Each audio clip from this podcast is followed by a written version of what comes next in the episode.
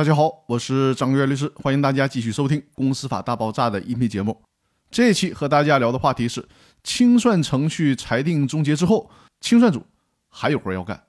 人民法院是在什么时间节点上做强制清算程序终结的裁定呢？从会议纪要的第三十六条上看，是在人民法院确认清算报告之后作出裁定，这个就不需要清算组特意的申请了。有人可能会困惑。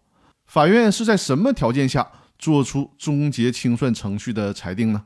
需不需要对终结后的工作所具备的条件进行审查呢？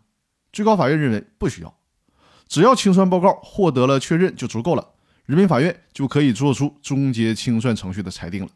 请注意啊，人民法院裁定终结清算程序，可并不是清算程序的结束啊，清算的活还没结束呢。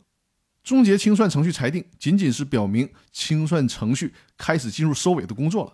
所以呢，终结清算程序裁定下来之后，清算组还有几项活得接着干完，比如说注销公司登记、发布公司注销的公告。